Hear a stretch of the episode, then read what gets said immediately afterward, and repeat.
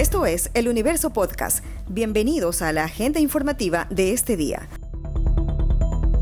Hoy es jueves 20 de enero de 2022. Lo saluda Juan Pablo Pérez.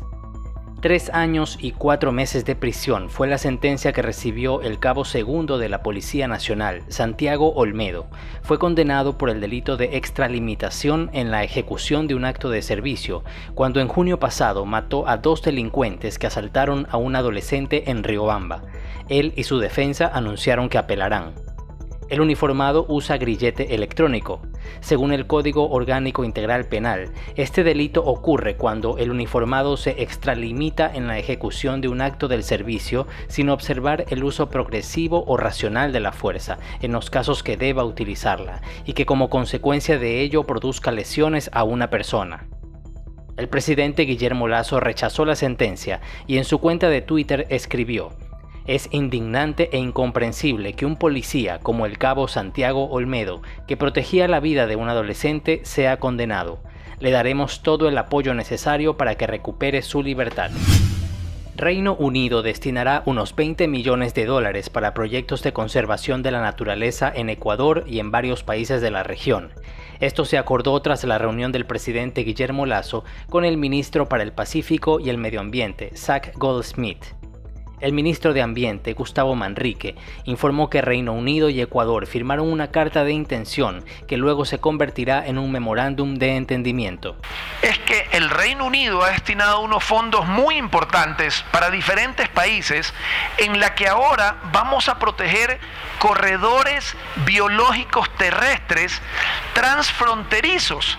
Y vuelvo a repetir lo que decía hace un inicio. Las especies no conocen fronteras. En Galápagos migran desde Galápagos a Costa Rica y al conectarnos con Costa Rica, Costa Rica se conecta con Panamá y Colombia. Asimismo, con este convenio que hemos firmado ahora, en donde nuestras especies terrestres tendrán estos corredores biológicos que arrancan desde la zona sur del Ecuador, en la última, en la provincia sur de Zamora, en una frontera Andes-Amazonía y que conecta con Perú. Reino Unido tiene otro proyecto por firmar los próximos días, que es el Fondo Azul para el Planeta, y otro compromiso para forestación y conservación en países amazónicos, aunque los detalles están por decidirse tras reuniones con comunidades indígenas. Desde el martes hasta el miércoles pasado, Guayaquil reportó más de 15.000 casos nuevos de coronavirus. El incremento en una semana fue de 24% según el Ministerio de Salud Pública. Dentro de Guayas es la ciudad con más contagios. Guayaquil es uno de los 193 cantones en Ecuador que está en semáforo en rojo por el alto riesgo de contagio. El Comité de Operaciones de Emergencia Cantonal mantiene reducidos aforos, prohibidos eventos masivos y suspendidas las clases presenciales por un mes. El ministerio indicó que este incremento incide en la ocupación de camas en los hospitales de la zona 8, que comprende a Guayaquil, Durán y San Borondón. Por eso, en los hospitales generales se adecúan espacios para evitar que lleguen al nivel máximo de ocupación. Una grúa que transportaba automóviles se impactó contra la estructura de un paso a desnivel que conecta las avenidas Benjamín Carrión y Las Aguas en el norte de Guayaquil. Dos de los vehículos que llevaba golpearon contra la estructura.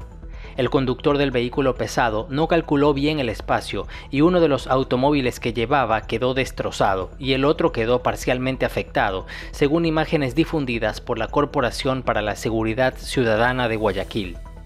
Luego de varias maniobras, la grúa fue removida y llevada a un centro de retención vehicular, mientras el conductor fue trasladado a la fiscalía, según informó la Agencia de Tránsito y Movilidad. Esta noticia ha estado entre lo más leído de eluniverso.com en las últimas horas. La Armada Nacional realizará en abril el reclutamiento de guardiamarinas y grumetes, correspondiente a bachilleres hasta los 22 años de edad. El registro será virtual, desde el 4 hasta el 29 de abril. En este proceso se buscan aspirantes para guardiamarinas de armas y servicios, grumetes de ciencias navales, electrónicos, electricistas, mecánicos y grumetes para infantes de marina. Entre los requisitos están ser ecuatoriano de nacimiento, tener estatura mínima de 1 metro con 60 centímetros para mujeres y 1,65 para hombres, tener estado civil soltero, no registrar antecedentes penales, no haber sido eliminado de un proceso de selección de Fuerzas Armadas, entre otros.